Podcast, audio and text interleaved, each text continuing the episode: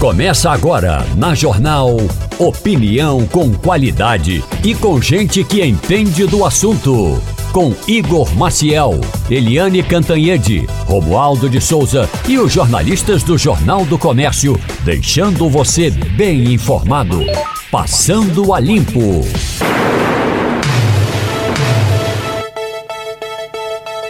Eita, que o ano está terminando. Hoje é sexta-feira, 29 de dezembro. Eu gostaria de cumprimentar a você que nos acompanhou durante toda essa jornada em 2023 e a gente vai estar junto no ano que entra. Mas no finalzinho do ano tem muita encrenca ainda, principalmente na área da economia, na área tributária, na área fiscal. Hoje nós vamos passar a limpo essa história do ministro da Fazenda, Fernando Haddad, que é anunciou ontem que o governo vai editar uma medida provisória, portanto, até o próximo domingo, com iniciativas para recuperar receitas perdidas. Como disse o ministro da Fazenda, Fernando Haddad, o cobertor é curto. Então, nós vamos passar a limpo essas notícias todas do ponto de vista da economia. Vamos falar também sobre a situação da geopolítica no país e no mundo. Vamos conversar sobre turismo e vamos falar também sobre as iniciativas que estão sendo tomadas para dar uma recuperada na economia. Nós hoje no Passando a Limpo temos Ivanildo Sampaio. Ivanildo, bom dia. Bom dia, Romualdo. Bom dia, companheiros de bancada que eu não sei quem são, ainda não sei, e nos ouvintes da Rádio Jornal. Maurício Garcia, como vai? Bom dia, Maurício. Bom dia, Romualdo. Bom dia, Ivanildo. Bom dia a todos os ouvintes da Rádio Jornal. Ciro Bezerra, o nosso locutor e saxofonista. Bom dia, Ciro. Bom dia para você, bom dia, Ivanildo. Nosso Fernando Castilho já está devidamente aqui é, como é que chama antigamente? É boletada, né? É. Sentadinho ali no seu trono, aqui na bancada também. Alô, olha, professor, o, o Romaldo. Oi. O professor Maurício não veio aqui para o estúdio, só, como é. diz o poeta Zelito Nunes, só para fazer o mal. Logo hoje, rapaz, que eu esperava ele vir aqui, trazer uns, re, uns recebidos para gente no fim de ano. Ele não veio, ficou lá no seu, no seu escritório. Tá vendo aí, Romaldo, como são não, essas eu tô, pessoas? Eu estou em viagem, eu estou no interior, eu estou no interior, estou viajando. Ah, então aproveita. E é meu querido Ivanildo. Ivanildo Sampaio, nesse, hoje Hoje, sexta-feira, no final do programa, tem as dicas. Eu vou esperar a sua dica de leitura, que eu tenho certeza eu que são, li são livros, ou livro ou livros extraordinários. Meu Fernando Castilho, vamos passar a limpo essa história toda. Castilho, agora há pouco eu disse aqui na Rádio Jornal que do ponto de vista, viu Maurício, da paremiologia, o, quando o ministro da Fazenda diz que o cobertor é curto, a gente já se treme todo, Castilho, porque a gente sabe que o governo não vai fazer cortes de gastos, mas vai meter a, mas vai meter a faca quando o assunto é aumento da carga tributária, Castilho. Pois é, bom dia Romualdo, Ivanildo, Maurício, bom dia ouvintes. Bom dia, Ciro. É, dia. O governo optou entre a tesoura e a faca, optou a faca. Mas antes de fazer qualquer comentário, eu queria fazer uma pequena observação sobre o que aconteceu a partir das 18 horas de ontem. A gente não ah. sabe hoje, é, ouvintes e amigos, se e quando vai ser publicada a medida provisória, se saiu hoje no Diário Oficial, que o ministro Haddad deu entrevista onde? É um caso inusitado. O ministro convoca uma entrevista coletiva para falar de um MP que vai ser publicada né, e que vai ter um grande estrago. Paralelamente, ele faz questão de dizer que não informou isso ao seu chefe, ou seja, não informou, segundo ele, o conteúdo ao presidente Lula. O que abre uma possibilidade, nas próximas horas, do presidente, devido à repercussão, cancelar essa ideia ou fazer alguma coisa. A minha única dúvida, amigos, é saber se ele fez isso por inabilidade, fez isso combinado com o presidente para que ao final do, ao final do ano o presidente vai às redes sociais e diga não, eu vou é, cancelar isso, isso não faz sentido, e aí desmoralizar o seu ministro da Fazenda. A minha dúvida é saber se Haddad e Lula combinaram alguma coisa de modo a encaminhar essa questão mal encaminhada da medida provisória que ainda não está no Diário Oficial. Pelo menos pois é, e é importante, não é, professor Edgar Leonardo, que quando se fala de medida provisória que trata de carga tributária ou de assunto fiscal, nesse caso específico, ela tem de ser editada um ano antes. Ou seja, no ano anterior, melhor dizendo, no ano anterior. Portanto, ela tem de chegar ao Diário Oficial até às 11h59 da noite do domingo. Para poder valer já na segunda-feira, 1 de janeiro, e vai valer até que o Congresso Nacional, Edgar Leonardo, se debruce sobre esse tema. É verdade. E tem um outro ponto interessante da gente observar também, claro, fora a gente tentar entender, como bem colocou é, é, agora há pouco Castilho, que é saber quem vai sair perdendo menos nesse processo, né? Porque já demonstram uma inequívoca falta de comunicação internamente, porque é um assunto extremamente importante para não ter sido comunicado, discutido e negociado, com impacto forte na economia. E, obviamente, quando tem um impacto forte na economia, também um impacto político muito forte. Mas, por outro lado, também uma grande questão que mostra o seguinte: é muito mais fácil a gente é, revisar onde obter recursos quando a gente é o Estado, do que a gente pensar em onde cortar os gastos.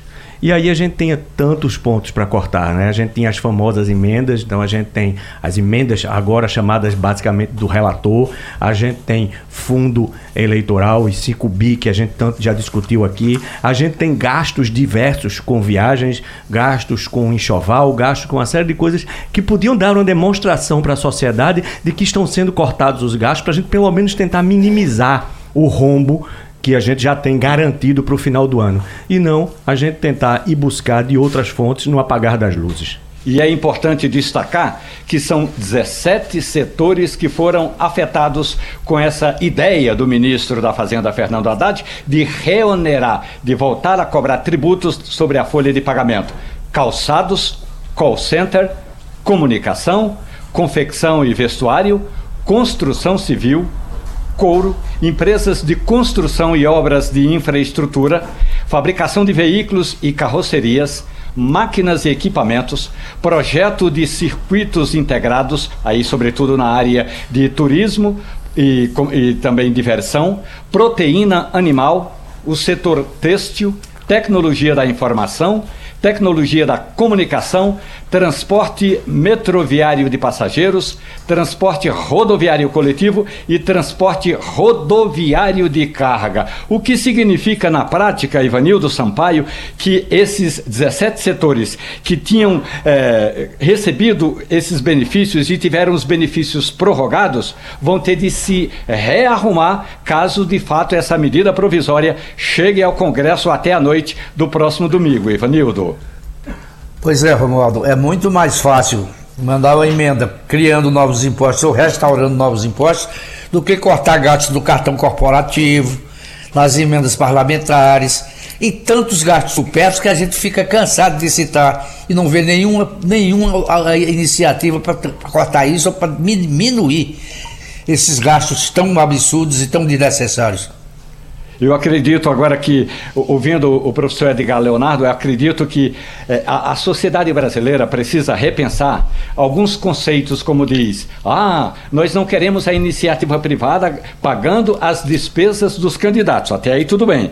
Agora, será que a sociedade brasileira se lembra, se recorda, sabe exatamente o tamanho do rombo quando a gente fala em mais, em mais de 4 bilhões, quase 5 bilhões de reais este ano para um fundo chamado Fundo Eleitoral. É desse dinheiro que a gente está falando. São recursos que poderiam ser usados para a geração de emprego e renda e que vão ser destinados aos partidos políticos. É por isso que a gente costuma dizer, viu, Maurício Garcia, você que entende muito bem de campanha, é por isso que a gente costuma dizer: numa hora dessas não tem ideologia, apenas uma legenda foi contra, e aí vamos dar nome aos bois, uma legenda que foi o novo, foi contra esse valor de 5 bilhões de reais. É, Romualdo, com é, fundo eleitoral e com a, a, questão das emendas parlamentares, isso não vai mudar e nem tem como mudar, porque quem manda de fato é esse nosso sistema parlamentarista ou semipresidencialista que está sendo chamado. Isso, em, hipótese alguma, se mexe. E todas as outras coisas podem até ser pensadas, mudadas, adaptadas, mas estas duas, de maneira alguma, porque, obviamente, o Congresso segura. Agora é importante para o nosso ouvinte entender que ontem à noite a reportagem da Rádio Jornal, do Sistema Jornal do Comércio, eu até escrevi também na coluna Política em Brasília, eu conversei com o autor dessa lei, o senador Efraim Filho do União Brasil da Paraíba, e ele me disse o seguinte: nós não entendemos por que motivo o governo está peitando o Congresso Nacional. Se fala tanto em independência e harmonização entre os poderes, o executivo foi lá, vetou uma decisão do Congresso, é direito do executivo de vetar, só que o legislativo foi lá, foi lá e derrubou o veto do poder executivo. E agora vem o executivo com uma medida idêntica. No passado, e aí é importante destacar isso, viu, professor Edgar Leonardo? No passado, já houve épocas em que o Supremo Tribunal Federal dizia o seguinte: que uma vez uma regra derrubada pelo eh, poder legislativo, uma regra do poder executivo derrubada pelo poder legislativo, o executivo não pode editar medida semelhante. E agora a gente vê, olha, derrubou agora, recentemente, o Congresso derrubou o veto do presidente Lula e aí o executivo vem com uma nova medida. O senhor avalia, professor Edgar Leonardo, que nesse caso aí a gente vai ter uma briga, como na linguagem popular a gente costuma dizer, uma briga de foice entre o executivo e o legislativo, de Leonardo? Olha, é, eu acredito que a gente tem sim uma demonstração de quem tem mais poder. Isso é natural que exista, né, faz parte do jogo. Né? Mas a gente tem nos últimos, eu diria que nos últimos tempos, agora de forma muito recente, uma demonstração muito forte de quem tem mais liderança e de quem tem, quem tem capacidade de exercer mais pressão. Mas eu diria que até mais sério do que isso, porque faz parte o jogo ali de, de da dinâmica de poder em Brasília. Mas eu acho que o mais sério você falou no início, Romualdo. Quando a gente tem um comportamento que era prática do STF e que agora parece que vem caminhando numa direção de mudar. E isso gera uma certa insegurança, na medida que a gente tem algo que já foi é, decidido e, e, e havia né, um comportamento, me parece, pelo que você acabou de colocar para a gente, um comportamento do STF numa direção e que agora parece-me que não está sendo mais observado. Isso deixa uma relativa insegurança no cenário. Isso é que é o mais sério para mim. Porque a, a, aquele embate de poder, da é. dinâmica natural em Brasília, de você ter os poderes mostrando cada um né, como quem tem né, né, mais, mais, mais comando, né, essa dinâmica é natural que aconteça. Mas o que me preocupa de fato é uma eventual maior insegurança jurídica de um determinado comportamento que já vinha sendo estabelecido e que parece que não está sendo mais. O Castilho, eu li e reli a decisão do ministro, a entrevista do ministro da Fazenda, Fernando Haddad, escutei mais uma vez e tem um ponto que me chama a atenção. Fernando Haddad fala desses 17 setores que eu já falei agora. Agora, tem um detalhe interessante: ele diz, nem todos sofrerão essa reoneração. E essa reoneração não necessariamente será é, de, uma, de, uma vez, uh, de uma tomada só, pode ser gradualmente. O que você interpreta, Castilho, com essa linguagem do ministro da Fazenda, Fernando Haddad? Olha, eu acho que é mais uma dessas declarações que o sujeito sabe do impacto que vai provocar e tenta suavizar. É importante observar que essa desoneração começou em 2011 no governo Dilma. É certamente uma das desonerações que melhor resultado obteve tem, não tem nada a ver com aquela outra que ela fez em 14, véspera da eleição, de desonerar mais 50 setores. Então, na verdade, a gente ficou mais 47 setores. Então nós ficamos com 57 setores, depois os 40 caíram e ficaram em 17. Esse é o resultado positivo. O que é importante observar é o seguinte: é que é, pode ser que no dia primeiro as empresas não limitam. Mas isso, primeiro, é uma complicação medonha porque a empresa faz planejamento, a empresa faz é, é, programação financeira. A partir de janeiro, se for manter isso, o departamento financeiro vai ter que recalcular a despesa com o pessoal. Isso é uma coisa prática real. Segunda coisa, internacionalmente, como é que você vai explicar essa questão para os controladores de empresas internacionais que estão nesses setores. Outro problema. Segundo, revela uma completa desorganização do governo de querer fazer isso é, no momento em que não teve competência, a palavra é essa, o governo não teve competência para discutir isso com o Senado, não teve competência para discutir isso com o setor privado, não teve competência para discutir isso com outras entidades e aí faz isso no apagar da luz. A imagem que me vê, é, Romualdo, é daquele menino que é o dono da bola. Aí tem um pênalti contra ele. O sujeito vai, marca, o juiz manda repetir, o cara vai lá, converte de novo. Aí ele pega a bola e vai embora. É isso aí. É impressionante como esse governo, como o governo Lula 3, improvisa e faz coisas de, que a gente chama de menino chorão. Edgar Leonardo. Só um comentário, acho que, que, que o Carrilho, Castilho colocou foi, foi muito, muito, muito específico, muito claro. A gente tem que entender o seguinte: se a gente for observar os números, nós temos um PIB recente que surpreendeu, foi, foi, acima do esperado. Mas se a gente for olhar direitinho esse número, a gente vai encontrar que grande parte desse crescimento ele se deu na metade do ano devido ao agronegócio. Se a gente for olhar no final do ano, a gente vai ter uma estabilização.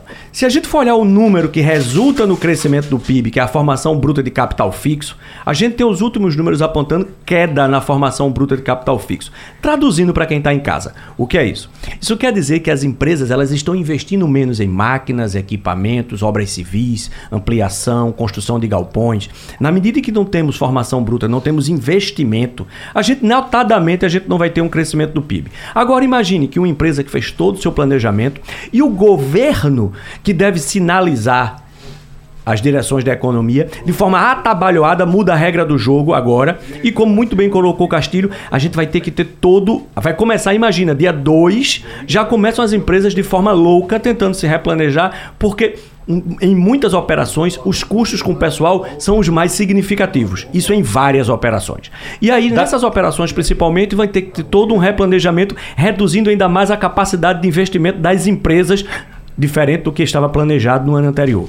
Nós já estamos com o deputado federal Mendonça Filho do União Brasil para falar exatamente sobre essa iniciativa do Poder Executivo anunciada ontem pelo ministro da Fazenda Fernando Haddad, dizendo ele, Mendonça Filho, que vai ser encaminhado, encaminhada uma medida provisória ao Congresso Nacional. A medida ainda não está pronta e aí eu gostaria de ouvir a sua opinião exatamente sobre conflitos, Mendonça Filho, deputado Mendonça Filho do União Brasil.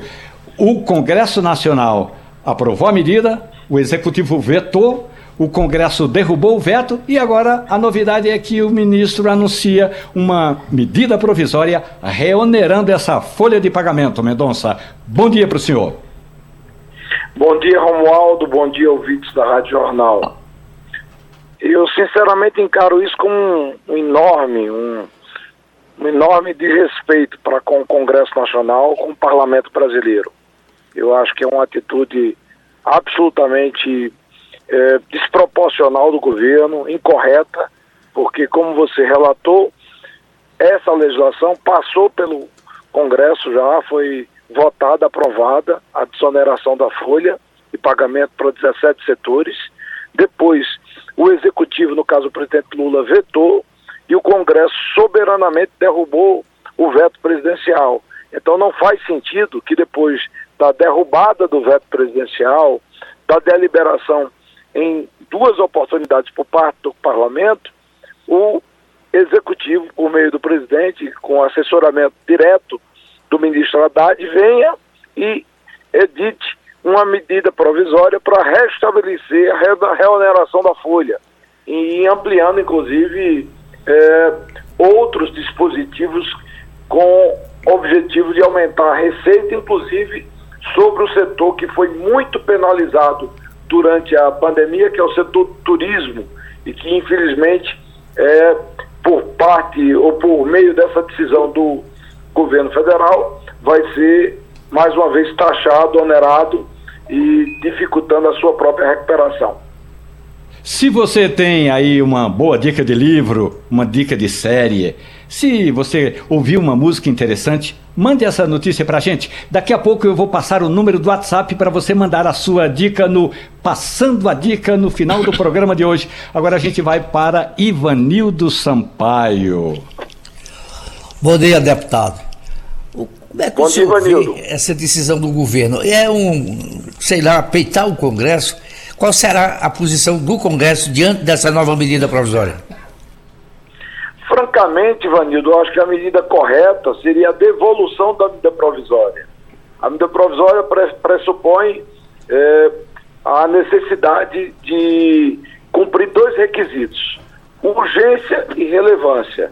Não pode ser urgente uma matéria que já foi decidida pelo parlamento em duas ocasiões, quando foi votada e quando foi vetada pelo Executivo, o, o veto foi derrubado pelo Congresso Nacional. Então, francamente, eu acho que o presidente da Câmara é, deveria devolver a medida provisória junto com o presidente do Senado e fazer com que, se o, o Executivo, no caso o presidente Lula e o ministro Haddad, querem discutir ou rediscutir a matéria, que eles enviem um projeto de lei para que a gente possa apreciar essa matéria num curso normal do processo legislativo a partir de fevereiro do próximo ano, quando se retoma os trabalhos legislativos. Então, infelizmente, eu quero dizer a você que é uma atitude de desrespeito na véspera praticamente do, do, da virada do ano, do ano novo, da entrada de 2024, o governo presenteia a sociedade com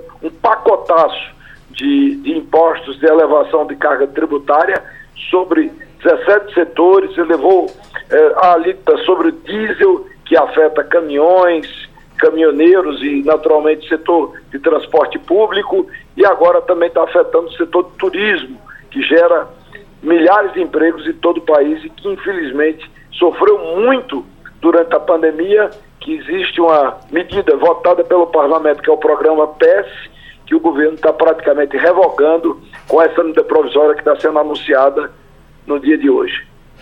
Nós estamos passando a limpo um anúncio feito ontem pelo ministro da Fazenda, Fernando Haddad, dizendo ele que vai ser editada uma medida provisória. E aí é bom lembrar, não é, Castilho, que medida provisória entra em vigor na hora da assinatura, na hora de publicada no Diário Oficial. Fernando Castilho. Bom dia, deputado. O senhor faz uma observação bastante interessante e eu acredito que, como o senhor é tem um telefone muito conectado com várias lideranças, eu acredito que talvez seja o senhor que esteja expressando aqui é, uma articulação da Câmara e do Senado no sentido de fazer o que o senhor é, sugere, de devolver isso. Até porque isso pode ser feito é, imediatamente, não precisa de, de convocação é, extraordinária. É, o senhor acha que, e aí a minha pergunta é, durante a madrugada e agora pela manhã, essa conversa está evoluindo, porque me parece que é, é, a sensação que o senhor nos dá, ou pelo menos a expectativa que o senhor abre, é que, uma vez sendo protocolado lá, o presidente que está naturalmente no exercício, né, tanto Arthur como é, o, o Rodrigo Pacheco, possam no mesmo dia devolver esse documento. É, agora, é, é, isso aí que a gente pode inferir ou é apenas um palpite é, de um parlamentar que está antenado com esse problema? É uma opinião minha, eh, Fernando. Já houve eh, situações semelhantes, no passado, onde, eh, tendo em vista a, o descumprimento da norma constitucional que exige relevância e urgência, o presidente do parlamento, no caso da Câmara, devolver a medida provisória. Eu acho que, nesse caso, o presidente Arthur Lira, eu defendo isso publicamente, eh, juntamente com o presidente do Senado, deveriam ambos eh, se movimentar e se posicionar pela devolução dessa medida provisória, que para mim é absurdamente afrontosa à independência e separação dos poderes. Como eu disse, não está se tratando de matéria nova, matéria já apreciada em duas ocasiões por parte do parlamento. Primeiro, é, quando da votação da desoneração, da extensão da desoneração da folha para 17 setores que geram empregos, gerar emprego é fundamental para atender a necessidade do nosso povo. E segundo, o aspecto é, é, também do veto presidencial. O presidente vetou e o veto foi derrubado. Então, está é, mais do que reiterada a posição do parlamento e que não aceita esse procedimento liderada, liderado pelo presidente Lula e pelo ministro da Fazenda, eh, Fernando Haddad. Então, para mim, esse é um movimento que eu inicio. Evidentemente que eu não posso falar pela casa, são 513 parlamentares, mas minha opinião pessoal de que deveríamos devolver. Se não for devolvida essa medida provisória, eu creio sinceramente que ela vai ser rejeitada de forma acachapante quando for apreciada por parte da Câmara Federal e também é, da comissão especial que será formada para apreciação da matéria. Nós estamos conversando com o deputado Mendonça Filho, do União Brasil de Pernambuco, passando a limpo essa iniciativa anunciada ontem pelo ministro da Fazenda, Fernando Haddad, de reoneração da folha de pagamento, uma decisão que já havia sido tomada eh, antes pelo parlamento brasileiro. Agora, é importante discutir também, não é, Maurício Garcia? Ontem, a reportagem da Rádio Jornal conversou com o senador, que é um dos autores desse projeto, e aí o que me disse é Efraim Filho. Olha, se ao menos o governo quisesse realmente negociar com o parlamento, ele mandaria de forma em projeto de lei. Ou seja, o PL, o projeto de lei, não entra em vigor, ao contrário da medida provisória que entra em vigor na hora da publicação no Diário Oficial. Seria um gesto de negociação, Maurício Garcia. É, deputado, eu, eu, queria ouvir do senhor e, e, é, essa atitude do governo, óbvio que é para ganhar dinheiro, para aumentar a arrecadação ainda esse ano, para poder, poder já arrecadar no ano que vem, não perder receita. Isso é óbvio. no seu ponto de vista, qual a estratégia do governo? Porque se o, a casa, uma, as duas casas devolverem a medida provisória, ou ela se acachapantemente rejeitada, é, o governo perde. Se o governo sabe dessa possibilidade de perder, qual a estratégia, na sua opinião, o que está se passando na cabeça do governo de fazer esse tipo de movimentação de enfrentamento? Por que essa atitude do governo de enfrentar e de, eventualmente, como o senhor tem dito, levar uma derrota que pode ser acachapante e atrapalhar na imagem do governo? Qual a estratégia deles? Tentando entender o que está passando na cabeça do governo. Maurício, é muito simples. O governo quer arrecadar arrecadar e arrecadar a qualquer custo, né? Aliás, para mim é uma crítica que eu faço com relação à política econômica do governo do PT, que tem como mote principal sempre elevar a arrecadação de impostos. Só que a sociedade brasileira não aguenta mais pagar tanto imposto no Brasil, né? E o que o governo deveria fazer era estabelecer uma rediscussão sobre o gasto público. A gente tem muito desperdício, a gente tem espaços é, do orçamento da União que podem ser otimizados, racionalizados e, naturalmente, com isso você gerar economias. Você tem um, uma máquina do Poder Executivo de cerca de 37 ministérios, ou seja, uma máquina super inchada. Você é, estabelece uma, uma estrutura de governo que é muito mais para atender a eh, apaniguados políticos e apadrinhados do que propriamente atender a necessidade por parte da população. Então, as políticas públicas de ponta que interessam à sociedade, saúde, eh, educação, segurança pública terminam ficando secundarizadas. Então, para mim, a discussão que deve acontecer no Brasil é sobre o tamanho do Estado e sobre o foco da despesa pública, que deve atender, sobretudo, quem mais precisa, os mais pobres, e não uma máquina super inchada, gastando dinheiro com é, móveis no palácio, nos palácios, com desperdício de dinheiro público, com propaganda oficial e esfolando o bolso do contribuinte, seja pessoa física ou das empresas que geram empregos dentro da economia brasileira. Nós estamos com o deputado Mendonça Filho do União Brasil, passando a limpo essa iniciativa anunciada ontem pelo ministro da Fazenda, Fernando Haddad, de reoneração, de aumento na carga tributária a partir da folha de pagamento, agora com o professor Edgar Leonardo. Edgar. É, ministro, acho que já ficou bastante claro aí que isso é uma medida extremamente atabalhoada. Mas eu pergunto, senhor, na sua experiência, o quanto isso compromete a relação do governo federal com a Câmara no momento em que a gente tem aí nitidamente uma tentativa de, de, de no apagar da luz, no das luzes, tomar uma medida sem a menor discussão e participação. Como é que o senhor enxerga isso? Bom, professor, eu acho que isso gera desgaste, né? Eu não vou dizer que comprometa a relação do executivo com o parlamento, mas desgasta aí bastante. Porque, como eu disse, isso é um enredo que mostra o tamanho da desatenção, da falta de atenção e de respeito eh, da equipe econômica, do ministro Haddad, do próprio governo Lula, para com o parlamento. Não é uma matéria nova, é uma matéria que já tinha sido discutida, votada nas duas casas, aprovada na Câmara, no Senado. Depois o presidente se viu contrariado, eh, vetou a matéria.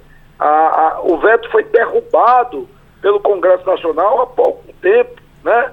Ainda ontem, foi promulgado os trechos da lei que tinha sido, eh, cujo veto tinha sido derrubado. Então, é uma matéria, eu diria, absolutamente, eu diria que está, vamos assim, é muito, muito nova do ponto de vista de deliberação. Aí vem o governo de forma sorrateira e edita, anuncia a edição de uma medida provisória que desfaz toda a decisão do governo. Então, quer dizer, realmente, para mim, isso é um, um absurdo do desrespeito e isso vai gerar tensão política, dificuldade de relacionamento. Não vou, não vou dizer que vai comprometer, mas o, o, o Congresso vai começar o ano legislativo com um nível de eh, indisposição, de má vontade com o Executivo muito elevado. Então a gente vai assistir um, um início de 24 com, com dificuldades e com crise de relacionamento envolvendo o parlamento e o executivo chefiado pelo presidente Lula e, nesse caso, auxiliado pelo ministro Haddad. Deputado Mendonça Filho do União Brasil, antes de agradecer a gentileza de sua conversa, de sua participação aqui no Passando a Limpo, tem o Passando a Dica. Toda sexta-feira, deputado, a gente ouve aqui dos participantes, dos ouvintes, do internauta, você que está em casa, pode até mandar uma mensagem pelo WhatsApp. Anote o número aí: 8199 147 8520. Diga onde você está e diga uma dica de livro, de filme, de série, de música. Deputado Mendonça Filho, qual é a sua dica de cultura para esse fim de semana, deputado? Bom, eu estou assistindo aí, estou na, na quarta é, temporada de uma série que é do, da Paramount, é, que chama-se Yellowstone, é, com Kevin Costner, que é um, uma série que eu tenho assim apreciado bastante. Gosto Estou gostando e recomendo. Espero entrar na, na quinta temporada agora para finalizá-la. E, e para mim foi, é, quer dizer, uma, uma série que, que eu tenho me agradado bastante. Eu acho que o público que gosta dessas coisas assim, mais do, do, do interior dos Estados Unidos, do estado do Montana, é, é uma coisa bem interessante. Eu acho que. E Kevin Costa é um, um ator consagrado e reconhecido internacionalmente. Então, o elenco é muito bom é, a, a fotografia maravilhosa, eu realmente recomendo. Pronto, me convenceu o deputado Mendonça Filho, do Romualdo. União Brasil. Muito grato pela gentileza. Feliz ano novo. E você? Você tem uma dica de livro, de série, de filme, de música? Passe pra gente. Aqui no Passando a Dica, daqui a pouco a gente vai destrinchar essas histórias e essas sugestões todas. Se você tem alguma dica de um bom livro, de uma boa série, passe. Anote aí o nosso WhatsApp: 81 99147 8520. Não esqueça, coloque nome, sobrenome e de onde você está mandando essa sugestão. Daqui a pouco a gente vai divulgar a sua dica no Passando a Dica e já estamos com Fred Leal. Ele é da Câmara de Diretores Logistas da cidade do Recife. Fred, muito grato pela gentileza. Bom dia, tudo bem? Bom dia, Romualdo. Agradeço a você também pelo espaço. Pois é, agora a gente vai falar, não é, Fred? Fazer é, aí, digamos, um, é, final de ano, fazer um balanço do comércio, como é que foi essa expectativa toda, é, se vocês estavam pensando que iriam é, vender mais, venderam menos, se está dentro da meta, quebrou a meta, bateu a meta, e quais são também as expectativas do setor, até porque houve essa decisão, que já conversamos ontem à noite, não é, Fred? Sobre a desoneração da folha de pagamento Fred Leal. Olha, Romualdo, a gente tinha uma expectativa do mês de dezembro um pouco melhor. É, novembro, é, nós temos uma. A, Black Friday não foi, foi uma das piores do ano, né? Eu tenho, inclusive, muitas críticas a respeito da Black Friday, porque nós importamos um modelo que totalmente que vale a pena nos Estados Unidos e foi distorcido aqui. Mas, enfim, a Black Friday não foi muito boa. E o dezembro, a gente tem uma expectativa assim, de vender 10% acima do ano passado. Nós não vamos conseguir. Eu acho que é alguma coisa em torno de 5% a 6% em relação ao ano passado. Tinha um bom resultado. A gente teve uma boa surpresa por essa última semana, viu? Logo depois do Natal, o comércio aqueceu muito. E uma coisa que tem acontecido é que muita festa, né? Não sei se você os bares estão lotados, muita comemoração. Isso tudo depois, como você sabe, reverte no comércio, né? Mais dinheiro em circulação. E a gente tem uma esperança aqui que isso continue em janeiro aí, esse bom coisa, é, essa boa expectativa, né? Viu aí, Maurício Garcia? Parece que o setor está, como a gente costuma dizer, azeitado, Maurício. Isso é muito bom, isso é muito bom. Eu queria ouvir, ter uma noção, então, pelo que, que o senhor está comentando para a gente, uh, 2023 foi melhor que 2021? É, não, não. Houve então, dezembro. quase 10%. É. A meta era 10%, mas ficou um pouquinho abaixo, mas foi melhor. Ficou um pouquinho abaixo em dezembro, é. Agora o ano, eu acho que vai ficar abaixo do ano passado, se você pegar o ano como todo, né? Nós tivemos tá. um ano muito complicado, porque teve um novo governo, muita indefinição. O que nós temos agora, e tivemos agora no último dia do ano, mais uma indefinição, que esse agora da desoneração da folha, briga entre o executivo e briga entre o, o legislativo, né? Um, um desaprova, outro aprova, um, enfim, é uma, é uma, é, isso cria no empresariado uma coisa que a gente chama, a gente não tem uma segurança jurídica do que pode acontecer. Então eu acho que o ano como um todo foi difícil. A gente teve um ano inicialmente com uma, reforma econômica, vai, não vai, mudança. Só no fim do ano a gente teve algumas coisas melhoras, né? O emprego melhorou, a inflação não subiu tanto e tal. É, vamos ter aí uma, um crescimento econômico. Mas tudo isso o que nós precisamos, viu, Maurício, é a gente precisa de definição, a gente precisa de mais segurança nesse país, sabe? Esse negócio da desoneração que a gente comentou com o Romualdo vai atingir os setores. Vai atingir, não tem jeito, porque se não atinge o setor diretamente, atinge o setor da indústria, atinge o setor da, do serviço, atinge o setor. E é isso, isso é uma cadeia, né? Isso vai. E o governo sempre tem uma ideia que eu acho fantástica, né? Nós nunca pensamos em despesa. Nós pensamos em como arrecadar mais. É muito fácil isso, né? É como uma casa, você não diminui seus custos, vai buscar onde você pode ganhar mais dinheiro. Quer dizer, no governo ele só ganha dinheiro, ele só tem receita quando ele for em cima do contribuinte. Então não vê nenhuma, nenhuma é, é, é, atitude do governo para diminuir suas despesas. Agora, Ou seja, Ivanildo Sampaio, o governo está fazendo exatamente aquele lado, aquela, o dever de casa que é o mais simples. Aumenta a carga tributária. Ivanildo. Bom dia, Fred. Você sempre foi um lutador pelo fortalecimento do comércio no centro da cidade. Eu pergunto a você, essa sua luta é, tem alguma vitória?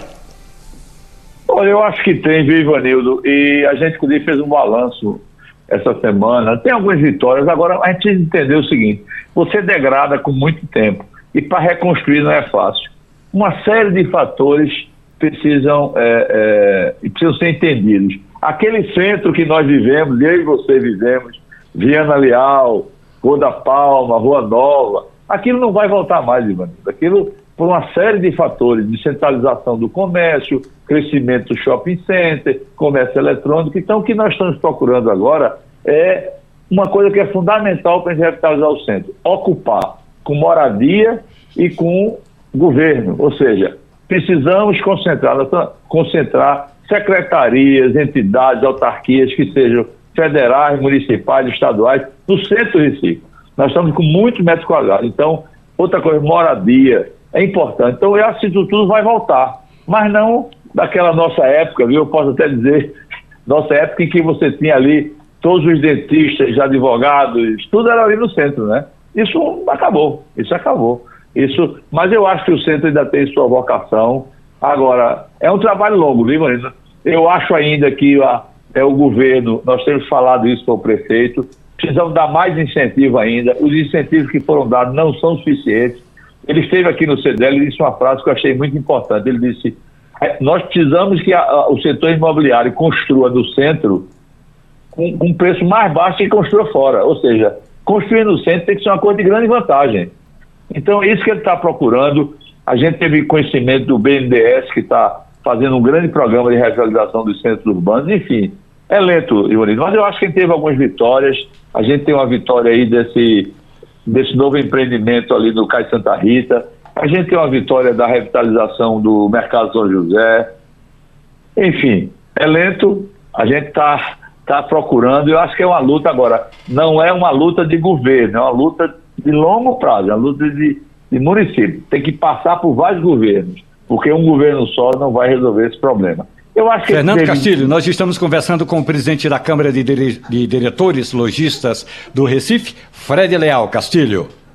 Bom dia, Fred. Parabéns por essa luta. Eu acho que é um, é um caminho. Eu vou aproveitar a dica, é, a, a, proposta de Ivanildo, né, sobre essa questão do centro.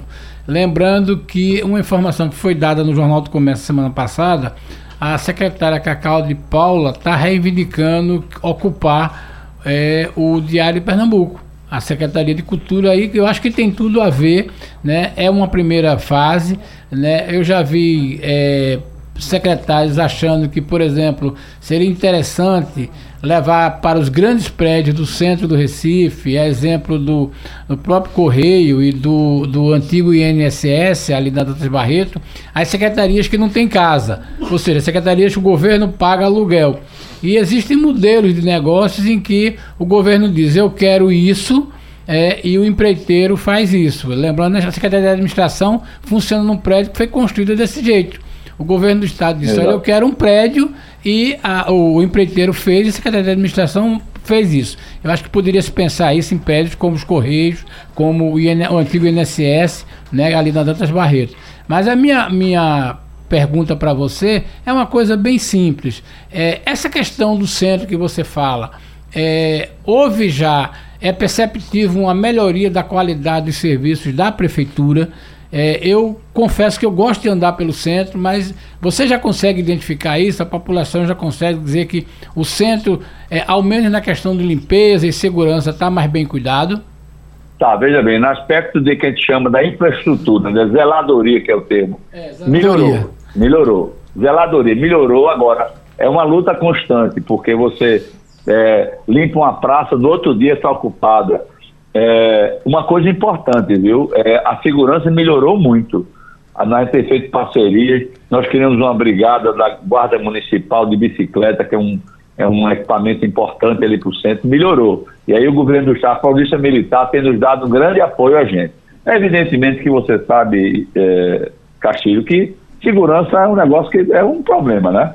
Mas melhorou muito, isso é perceptível. E na geladoria, nós estamos com um problema seríssimo que é moradores de rua e distribuição de coisas. Nós estamos numa luta agora, entendemos o problema, somos é, sensíveis ao aspecto social, mas nós não podemos deixar que as pessoas morem na rua, distribuam comida na rua, isso degrada muito o centro. Mas a gente tem sentido, viu, Castilho, que melhorou a zeladoria. Se você perguntar para mim se é perfeito, não é.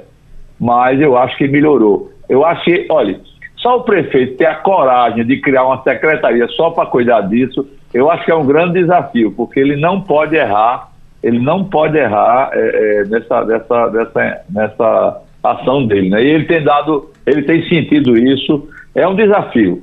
Nós estamos juntos, parceiros, nós criticamos, nós reivindicamos. Agora, um ponto que você falou anteriormente, tem que ocupar o centro. E aí é um problema de política. Tem que ocupar os centros com prédios, tem que ocupar o prédio do Correio, que é um prédio magnífico.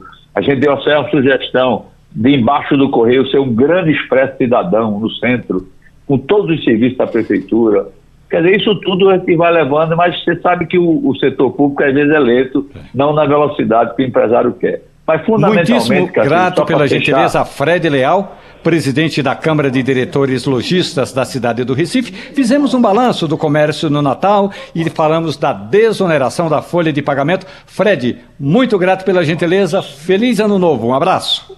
Obrigado pelo espaço, sempre à disposição. Eliane Cantanhede, muito bom dia. Eu sou de uma época do Diário Oficial Impresso que chegava numa banca de revista ali na rodoviária.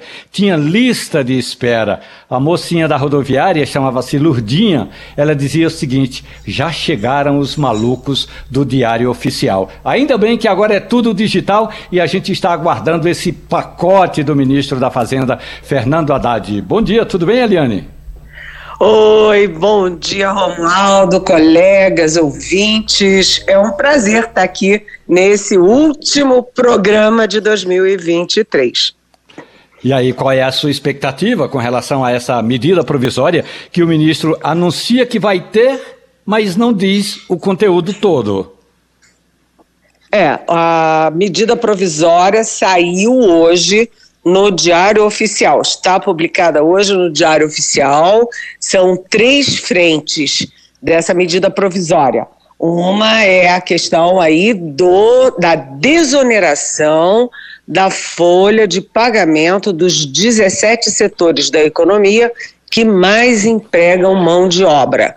Uh, o ministro Fernando Haddad foi muito criticado ontem por duas coisas. Primeiro, porque era uma medida provisória.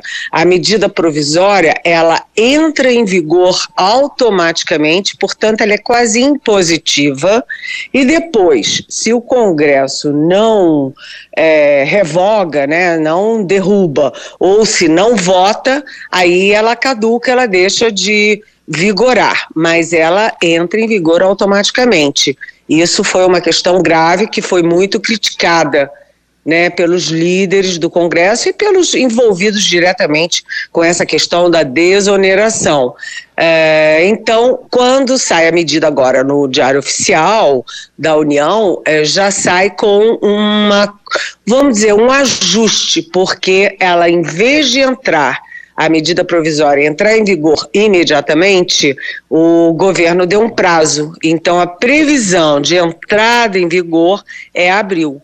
Ou seja, o Haddad, Fernando Haddad, ministro da Fazenda, ganhou tempo para negociar.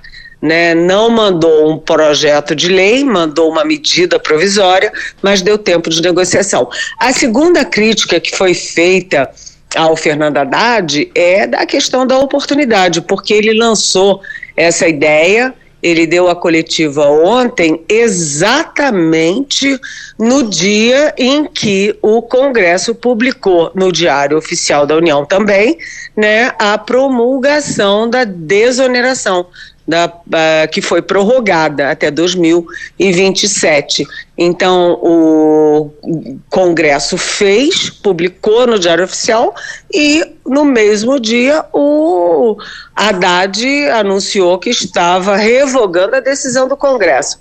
Essa negociação vai mal, né, mas o, são interesses diferentes. Os 17 setores querem é, pagar menos é, imposto para empregar muita gente. E o Haddad, a preocupação dele é aumentar a arrecadação para tentar um déficit zero em 2024. Tem que aumentar a arrecadação. Como? tirando as subvenções, tirando privilégios, tirando é, facilidades é, que, é, enfim, diminuem a arrecadação federal. Então, são interesses conflitantes e o Congresso e o governo já começam 2024 numa relação tensa. E, é, Eliane, a gente tem também aqui o professor Edgar Leonardo. Professor, bom dia. Fale aí com a Eliane Cantanhede. Bom dia, Eliane. É, a gente tem aí esse, vamos dizer assim, esse pacotaço que saiu agora no apagar das luzes mas a gente também tem algumas outras questões aí que talvez é, é, é sejam também pertinentes para a gente discutir.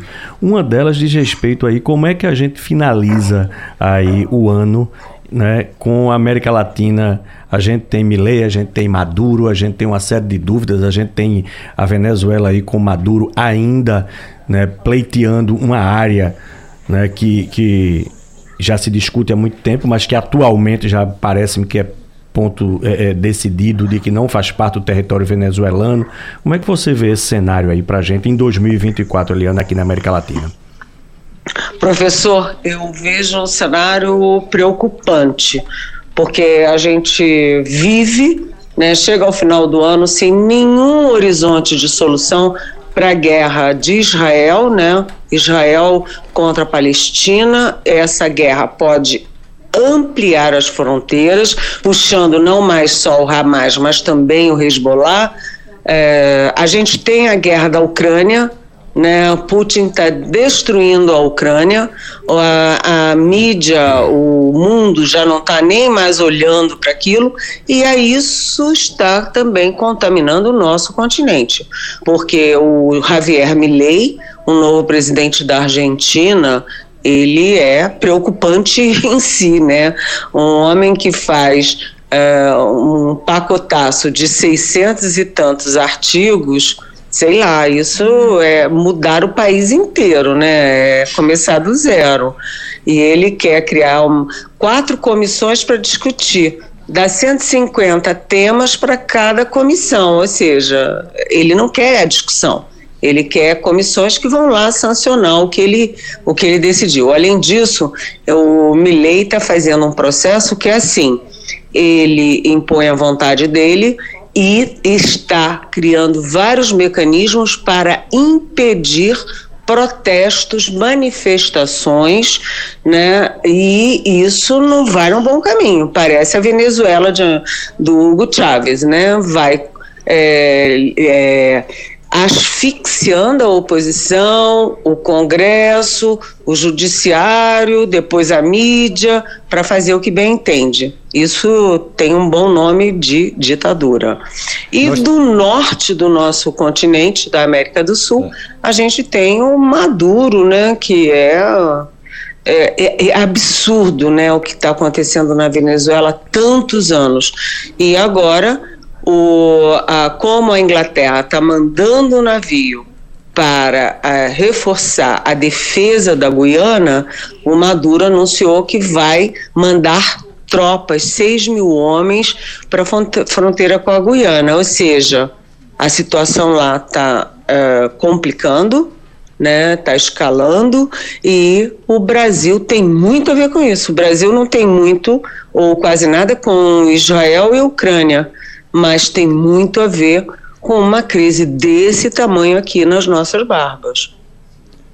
Aqui no Passando a Limpo, nós estamos conversando com a jornalista Eliane Cantanhede, nossa colunista, duas vezes por semana, Ivanildo Sampaio.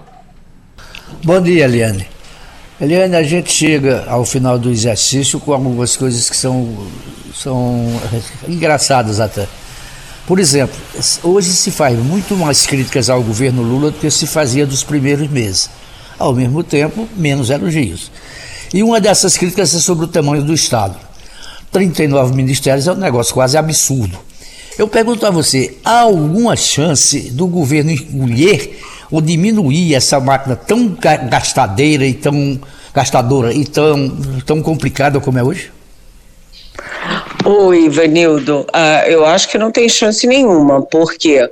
Porque o presidente Lula primeiro fez um, toda, um, um, toda uma campanha e todo o início é, com a inclusão, né, com as mensagens de inclusão. Então, tem o Ministério da Mulher, tem o Ministério é, dos Indígenas, tem o Ministério é, da, da questão racial. Então, é muito complicado do ponto de vista político o Lula acabar com esses ministérios. E com os ministérios é, ligados diretamente à economia, defesa, etc., aí é que ele não pode mexer mesmo. Além disso, o, o Lula tem que acolher né, toda aquela é, multidão de partidos que fazem parte da base dele no Congresso, porque senão ele não consegue aprovar nada na Câmara e no Senado. Então, acho difícil ele rever isso, mas é, a gente, quando olha o saldo de 2023, o primeiro ano do terceiro mandato do Lula, a gente vê que o saldo é positivo, principalmente na economia, né? Porque você vê que a inflação caiu. Uh, se a inflação caiu, os juros também caíram, uh, a previsão de PIB né, de crescimento econômico era muito baixa no início do ano e chega no final do ano muito mais otimista, muito mais positiva. Ah, o número de empregos aumentou, ou seja, você tem uma situação macroeconômica é, bastante animadora. Primeiro, isso. É, segundo, o Brasil uh, venceu aquela fase de 8 de janeiro, né, de, de invasão dos prédios dos poderes, etc., e tem uma democracia consolidada. É, o Lula escorregou muito na política externa, muito mais pelo que ele falou do que ele fez. Né? Ele escorregou é, peixe é, morre pela boca, o Lula às vezes também morre pela boca. Mas o fato é que, como o Bolsonaro tinha destruído todos os contatos e todas as pontes do Brasil com o mundo ocidental, com o mundo desenvolvido, o Lula retomou esses contatos. Então, acho que é claro que tem muita coisa complicada, muita coisa para ser criticada, mas acho que o balanço do primeiro ano é um balanço positivo. E aí o Lula ainda ganhou um presentinho de última hora, que é o último dado da inflação, né, a previsão da inflação, é de que a picanha caiu 9%. E a picanha é simbólica, porque o Lula prometia picanha e cervejinha. Bem, a picanha está caindo de preço. Eliane Cantanhede, olhe, muito grato pela gentileza, gostei desse comentário aí da picanha que está caindo de preço. Agora, antes de você ir embora, Eliane, eu gostaria de ouvir a sua dica. A gente está terminando, este é o nosso derradeiro programa do ano. Queria uma dica de livro, de série, de filme, do que você está ouvindo, Eliane Cantanhede. Ah, eu sugiro um livro fantástico, é, que parece chato assim quando eu falo, mas é, a leitura é muito agradável, que é o livro uh, do grande, grande, né? É, articulador diplomático e político dos Estados Unidos, o Henry Kissinger, é, contando bastidores das suas negociações com os grandes líderes da época dele. Margaret Thatcher, é, Mitterrand, o Churchill, é, enfim, é, é um livro absolutamente fantástico. Eu sempre esqueço o nome dos livros que Ordem eu li. Ordem Mundial. A minha, minha memória vai toda para para o trabalho, para as minhas horas ao vivo falando de tudo. Uhum. Eu esqueci o nome do livro, mas é um livro. Eu acho se que você é chegar mundial, numa livraria e pedir o livro do Kissinger com Isso. os grandes uh, políticos da era dele, é um super livro, fácil de ler, até porque são capítulos. Você Olha. pode ler um, pular o outro, é, é muito interessante. Nós, nós falamos, viu, Eliane? O nome do livro é Ordem Mundial. Exatamente. Ok? Muito grato pela gentileza. Feliz ano novo. Nos vemos no ano que vem. Até o ano que vem. Beijão e beijão também para você, nosso ouvinte. É, obrigada por essa parceria e esses nossos encontros aqui na Rádio Jornal. Já estamos com o deputado Felipe Carreiras, do PSB de Pernambuco. Muito bom dia, líder. Grato pela gentileza. E a gente vai falar, dia. continuar passando a limpo essa história toda, não é, deputado? Da medida provisória que já foi editada, saiu agora no Diário Oficial da União e que entra em vigor a partir de abril. Eu já gostaria de chamar o Maurício Garcia para dialogar conosco. Maurício. Bom dia, Maurício. deputado. Como vai? Tudo bem? Qual sua expectativa dia, com relação ao bom dia, andamento Maurício. desta. Bom dia. Deputado, qual a sua expectativa com relação ao andamento dessa medida provisória dentro da Câmara dos Deputados? Ela não foi bem-vinda. É, primeiro aí cumprimentar todos os ouvintes da Rádio Jornal que estão ouvindo o programa Passando a Limpo, o Ivanildo, que também está aí presente, e Edgar. Querido Romualdo, que eu sempre encontro com ele em Brasília.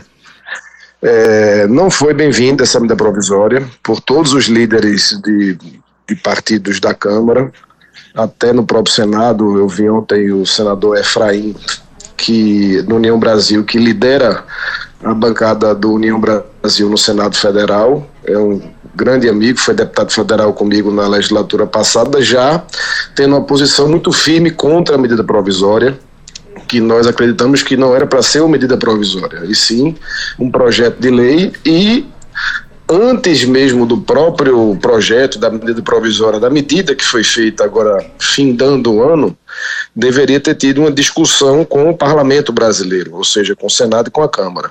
É, são dois temas que já foram profundamente debatidos no Congresso Nacional e o Congresso decidiu, pela desoneração, é, inclusive derrubar um veto presidencial.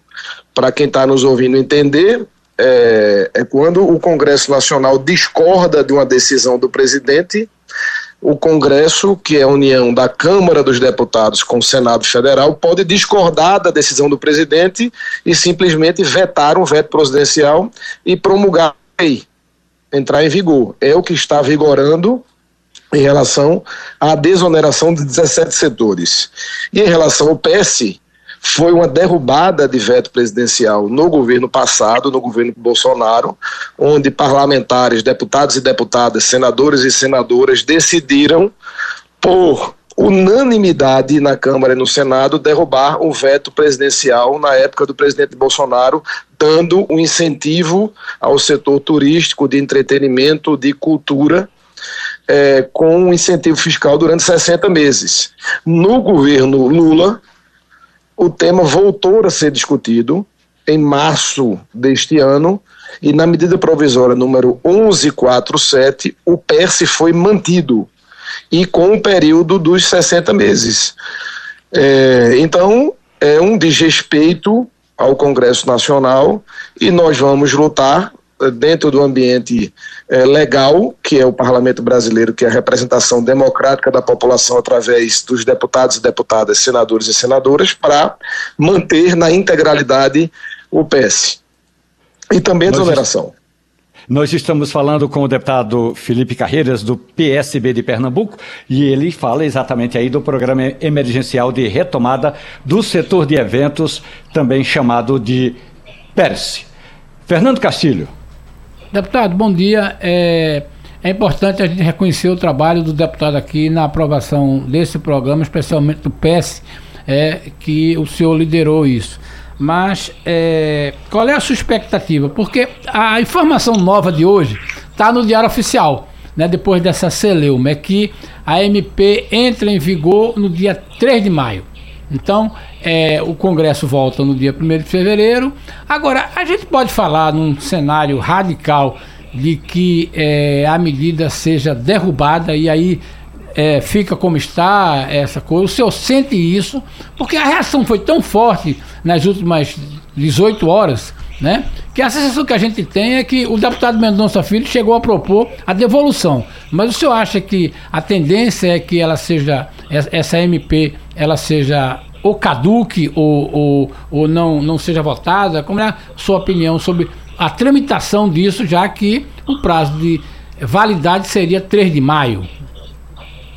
Muito bem, é, bom dia Castilho, obrigado aí pela referência em relação ao PS. De fato, é uma bandeira que eu luto. Eu presido a Frente Parlamentar em Defesa do Turismo, do Entretenimento e da Cultura na Câmara, e o PS, o Programa Emergencial para a Retomada do Setor de Eventos, é um projeto de nossa autoria. Em relação à expectativa dessa medida provisória, que foi assim desastrosa, em nossa opinião, é, quando eu digo nossa, não é só minha, de vários líderes de partido. Ontem, quando teve a entrevista coletiva do ministro Haddad, é, logo após a entrevista, eu liguei para o próprio ministro, falei com o ministro Haddad e marquei uma reunião com ele, com o secretário da Receita Federal, Robson Barreirinhas, e a sua equipe, para entender esses números. É, e falei também com o presidente Arthur Lira, que foi um grande defensor na época da derrubada do veto presidencial, quando o presidente era Bolsonaro, e este ano quando nós votamos a medida provisória número 1147 da manutenção do PS. Diante desse cenário, da surpresa desta medida provisória, é, nós acreditamos que ela tem chance sim de caducar, ou seja, é, ela não tramitar no prazo que é estabelecido para ser votada pelo Congresso Nacional, ser aprovada ou não, ela perde a validade. Ou, caso seja votada, que eu acho muito difícil, é ser derrotada. Então essa é a expectativa. É, como você falou, nas últimas horas é, foi uma grande movimentação de todo o setor produtivo do Brasil, é, não só do PS com o setor turístico, de entretenimento, da cultura, mas também os 17, os 17 setores da desoneração fiscal, que foi uma decisão, é bom que se diga, do Congresso Nacional, não foi do Poder Executivo, do ministro Haddad nem do presidente Lula. E nossa expectativa é que a gente venha derrubar, que isso não tenha efeito. Então, estamos trabalhando desde ontem nesse sentido, fazendo uma grande mobilização. E é importante que se diga, quando a gente fala de desoneração fiscal, incentivo fiscal, o governo precisa medir os indicadores, o impacto disso. Nós temos dados do IBGE e do Ministério do Trabalho os setores que compõem a cadeia, a cadeia produtiva do turismo, entretenimento e cultura foram responsáveis por um impacto de 46% a mais de empregos gerados eh, este ano, comparando com o mesmo período do ano passado. Ou seja, se a gente quer falar sobre oportunidade, sobre emprego, eh, o incentivo que foi dado para esses setores correspondeu com geração de emprego, de oportunidades, de incremento na economia o ministro parece que não olhou para esse recorte nem esses indicadores. Isso precisa ser visto. Outro ponto importante: no, na, na renegociação de dívidas com os setores eh, que compõem o PS, houve 20 bilhões de arrecadação do governo federal através de transação tributária. Isso também não foi dito. Então, essas informações na nossa reunião com o ministro serão esclarecidas e a gente vai procurar resolver essa questão e que a emenda provisória não tenha feito. Nós estamos conversando com o deputado eh, Felipe Carreiras, ele é do PSB de Pernambuco. Deputado, a gente vai ouvir agora uma pergunta do professor Edgar Leonardo. Edgar.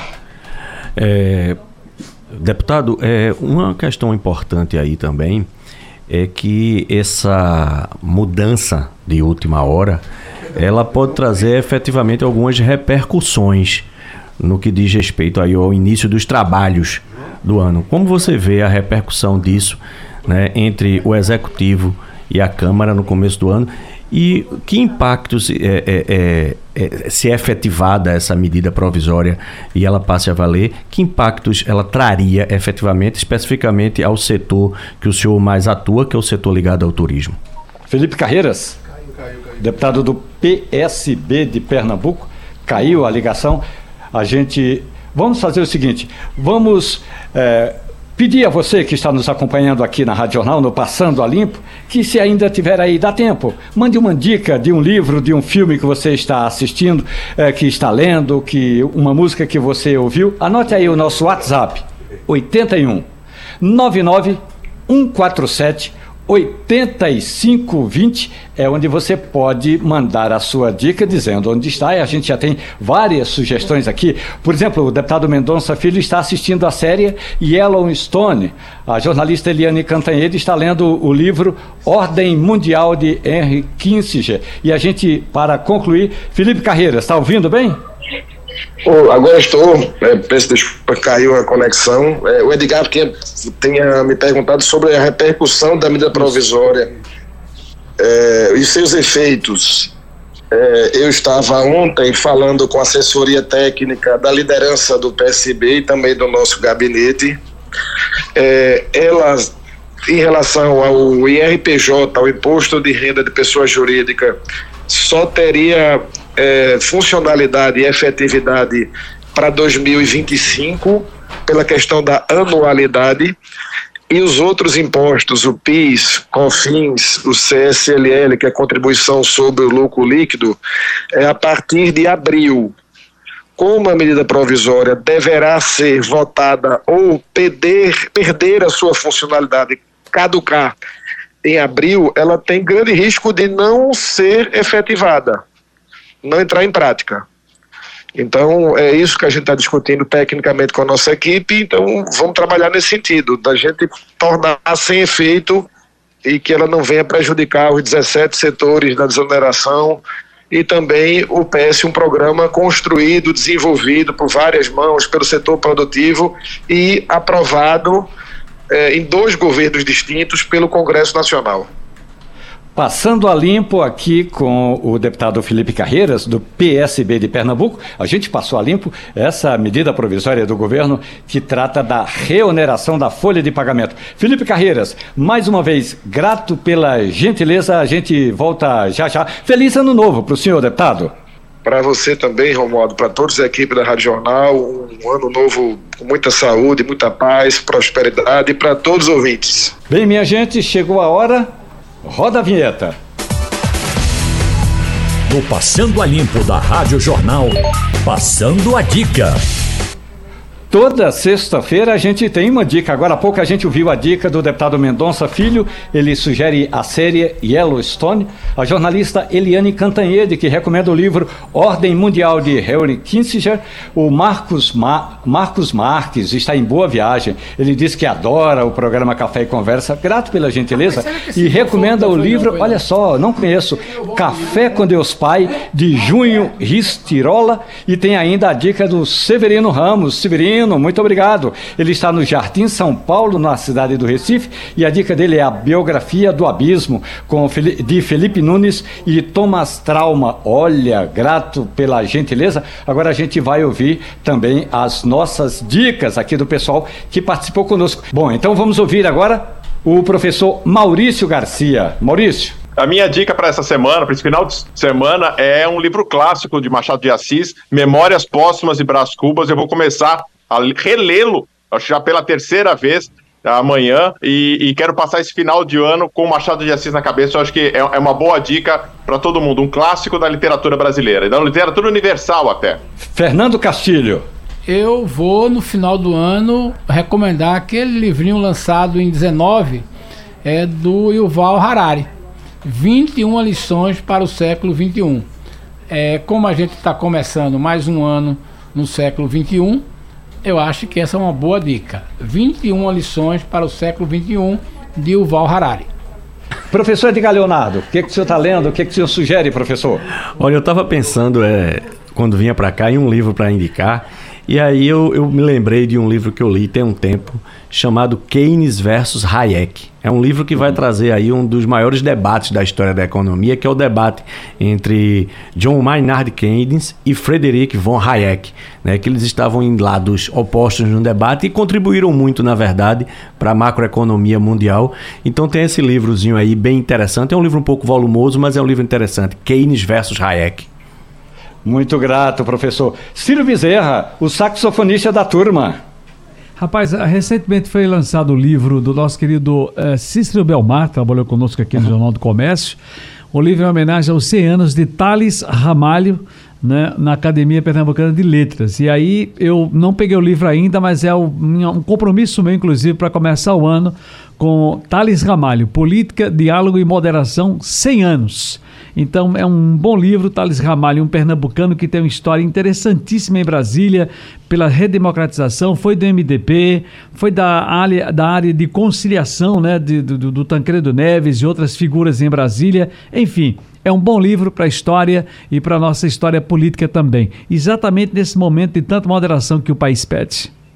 Eu estou aqui, ó, com um livro de receitas, chama-se Gastronomia é, Dicionário de Gastronomia de Café, com suas receitas da jornalista Juliana Bastos. É um livro interessante que conta a história do café, mas mais que isso, é carregado de receitas que levam café e aí vale a pena ter um desses livros em casa. Oh, chegou a hora da gente se despedir, de agradecer a sua gentileza, meu caro ouvinte, querida ouvinte, você que nos acompanha o toda semana, o dia todo, o tempo todo aqui na Rádio Jornal. Muito obrigado pela gentileza, muito grato por estar conosco. Eu espero que o seu ano seja de realizações. Grato também para Germano Rodrigues, a produção. Muito obrigado. Feliz ano novo, Germano. Trabalhos técnicos de Evandro Chaves e Avanildo Cerqueira. Um abraço também para essa equipe técnica. Ciro Bezerra, muito obrigado. A gente vai se despedindo. Sim. E aí, Ciro,